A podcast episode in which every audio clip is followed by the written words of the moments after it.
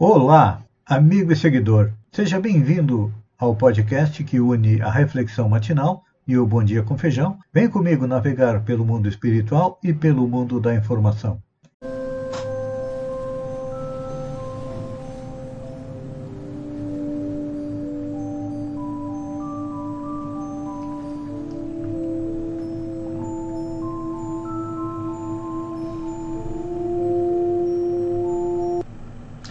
Olá, amigo e seguidor.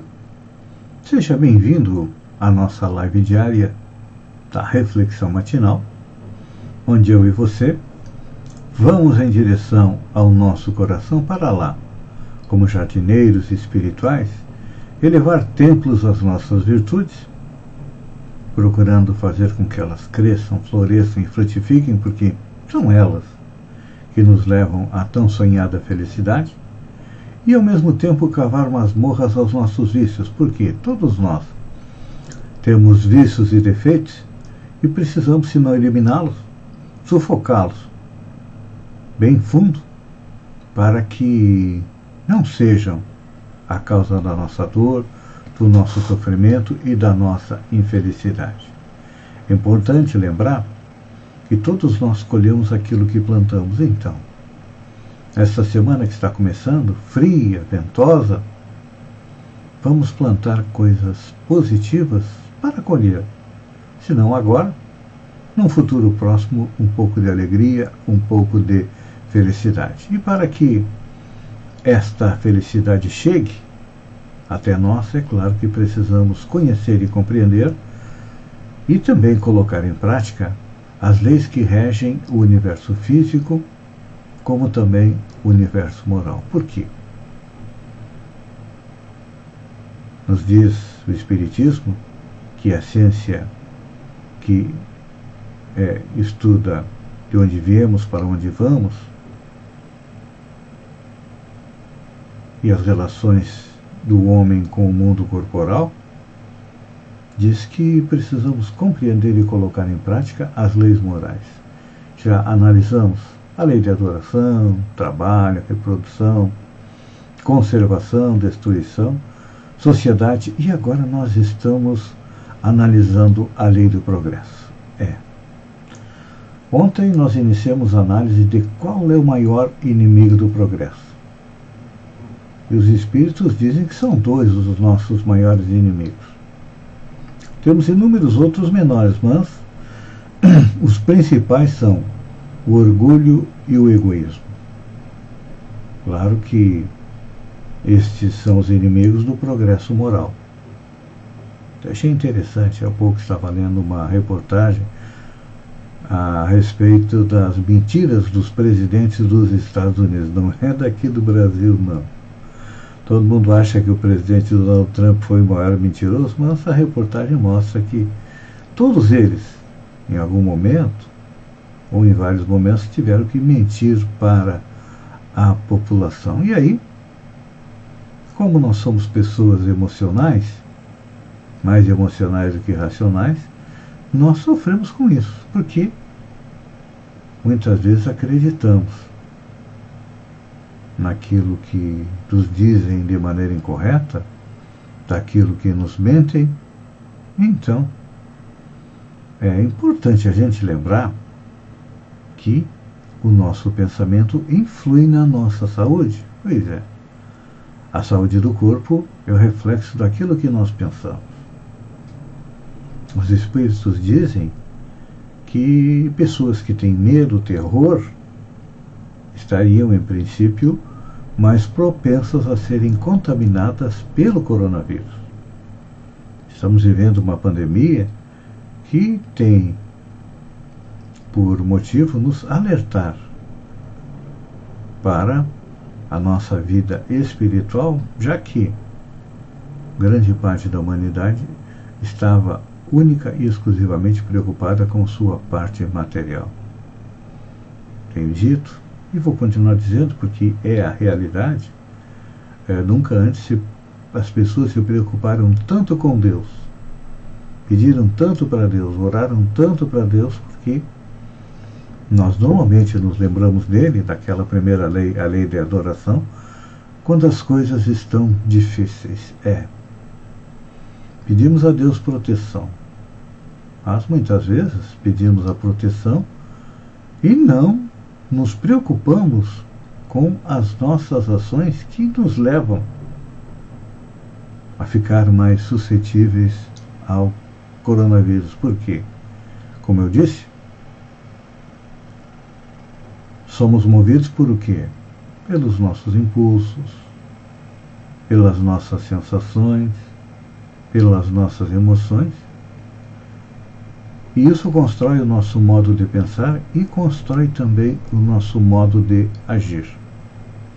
É, e aí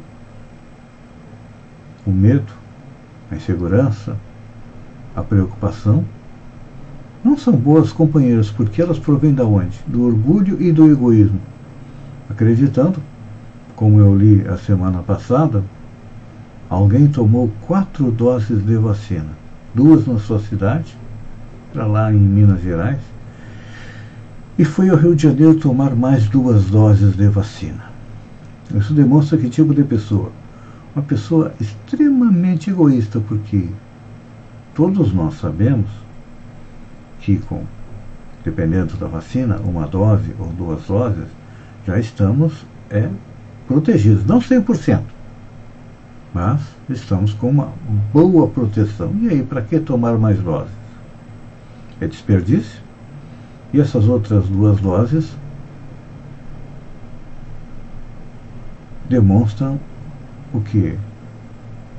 Que nós podemos ter a responsabilidade pela morte de uma pessoa ou duas pessoas das quais nós tiramos a chance de ser imunizado. É.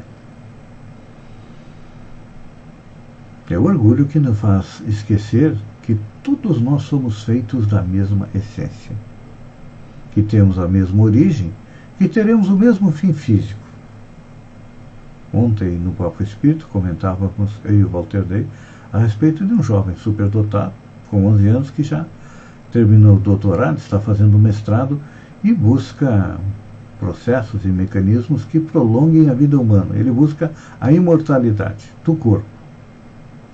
Nós sabemos que o corpo é, ele está sob efeito da lei de destruição, que mais dia menos dia vai ter que retornar à Terra e seus elementos vão se desagregar e formar novos corpos. Já estamos prolongando a vida. A expectativa de vida das pessoas antigamente era de 40, 50 anos. Hoje, nós que somos catarinenses estamos com a expectativa de vida de mais de 70 anos. Diminuiu um pouco em função do coronavírus, mas nosso corpo, mais dia, menos dia, vai ser sepultado, mas o espírito continua vivo e retorna ao planeta através de um novo corpo. Então, a imortalidade do corpo que nós tanto queremos é a imortalidade do espírito que vai chegar um dia à condição de espírito feliz, a partir do momento em que ele começar a diminuir em si a se livrar do egoísmo que nos faz nos fechar nos nossos interesses e não olhar aqueles que estão à nossa volta. É. Pense nisso, amigo seguidor. Como é que nós vemos uma pessoa egoísta?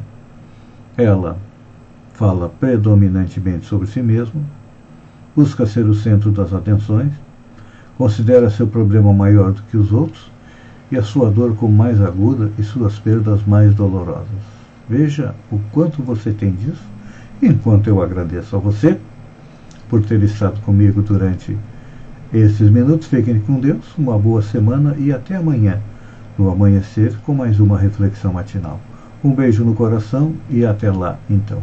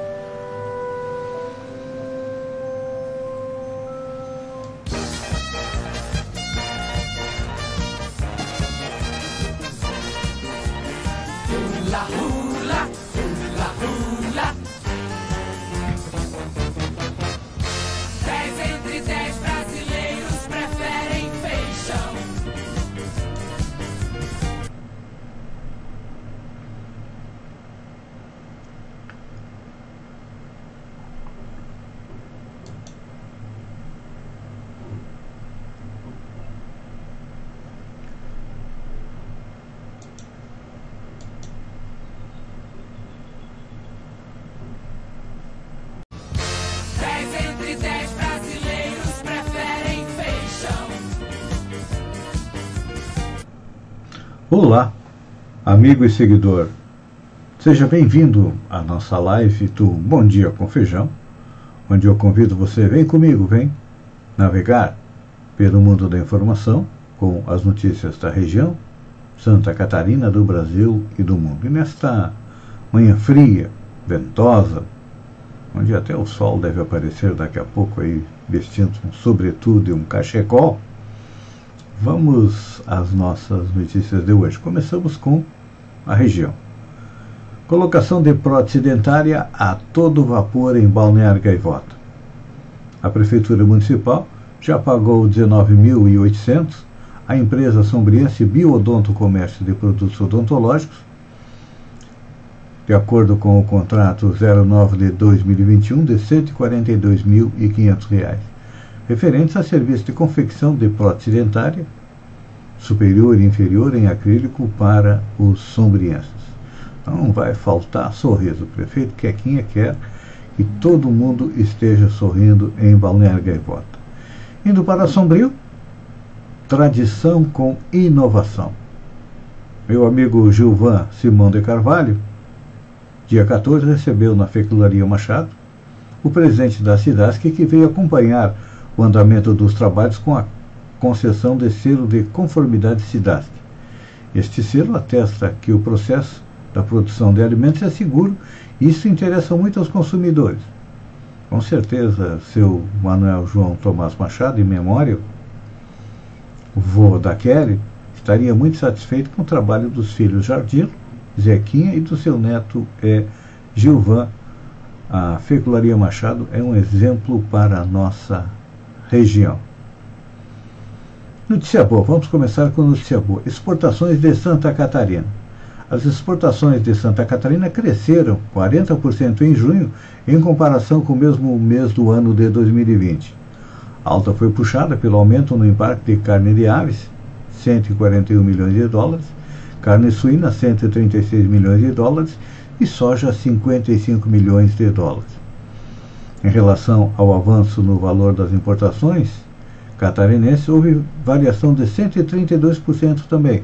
Ou seja, exportamos mais e importamos mais. É claro que em junho do ano passado nós estávamos aí em plena pandemia do coronavírus. E olha só, o vento vai continuar forte. Ciclone essa tropical no oceano pode provocar rajadas de vento de até 70 km horários e ressaca em Santa Catarina. Importante lembrar que é, hoje teremos uma sensação térmica mais fria devido ao forte vento. E ontem as temperaturas amanheceram negativas, menos 4 graus centígrados em Bom Jardim da Serra e em Urupema. Então, vamos nos preparar hoje e sair aí bem agasalhado, porque o ciclone persiste nas regiões oeste e sudeste com 25 a 30 km, no meio oeste e capital com velocidade um pouco mais elevada. Falando em saneamento básico, 70% dos catarinenses não têm acesso à coleta de esgoto. De acordo com o painel do saneamento, o estudo elaborado pelo Instituto Trata Brasil, apenas 25,3% dos catarinenses têm acesso à coleta de esgoto. As maiores cidades do estado já têm fiscalização nas redes sanitárias e estão investindo no aprimoramento. Mas, apesar disso, Santa Catarina ainda está bem longe eh, de ter todos com esgoto. Aqui em Balneário Gaivota, a Atlântico Saneamento assumiu a distribuição de água e esgoto e comprometeu-se a implantar é, rede de esgoto. Vamos aguardar. O contrato é de 35 anos. Sombrio já tem esgoto, mas também acabou é, privatizando água e esgoto, que segundo eles seria é, deficitário. Fukushima recebe a primeira competição dos Jogos Olímpicos.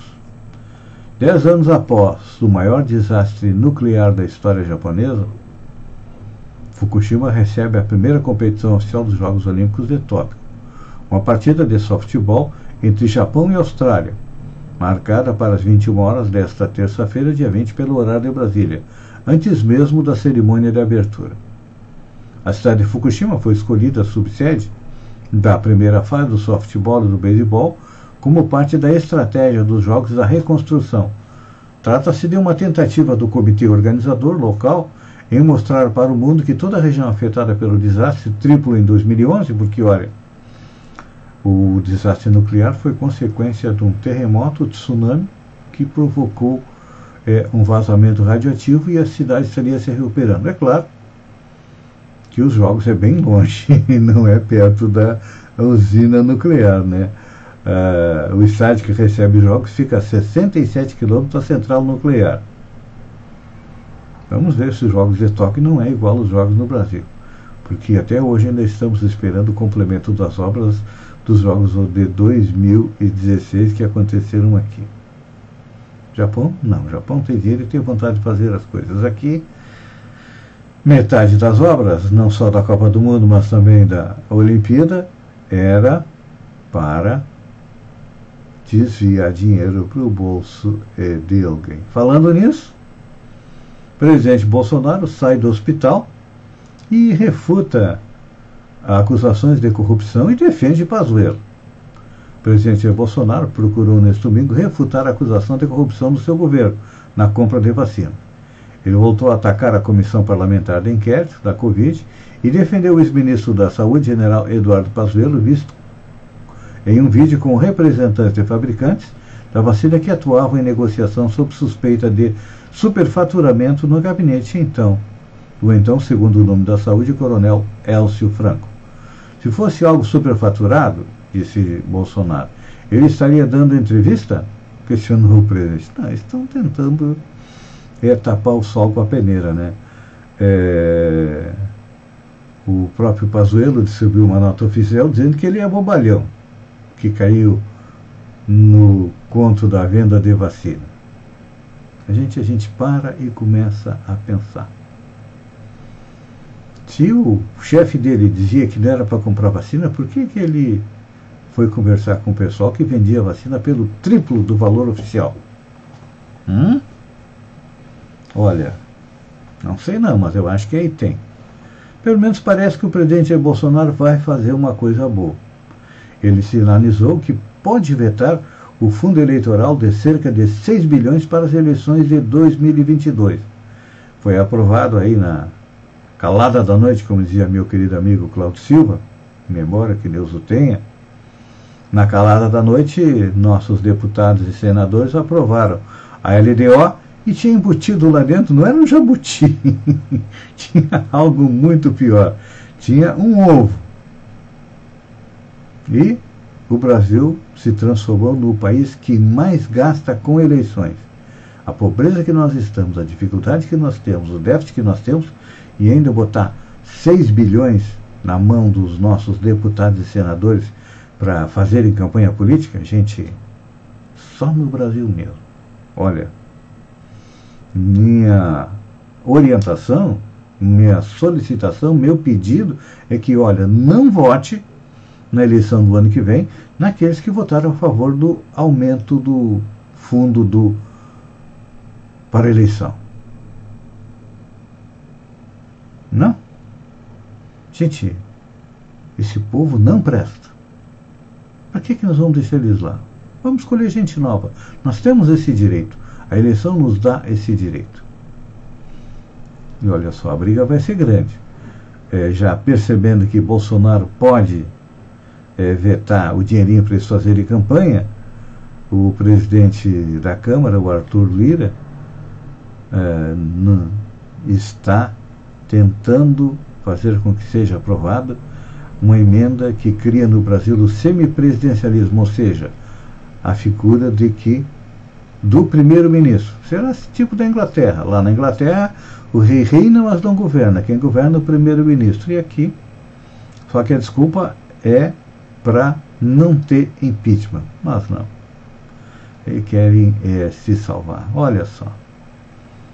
Sou amigo e seguidor, o nosso tempo se esgota. Eu agradeço a você por ter estado comigo durante esses minutos. Fiquem com Deus e até amanhã no amanhecer, às 7 horas, com mais um Bom Dia com Feijão. Um beijo no coração e até lá então.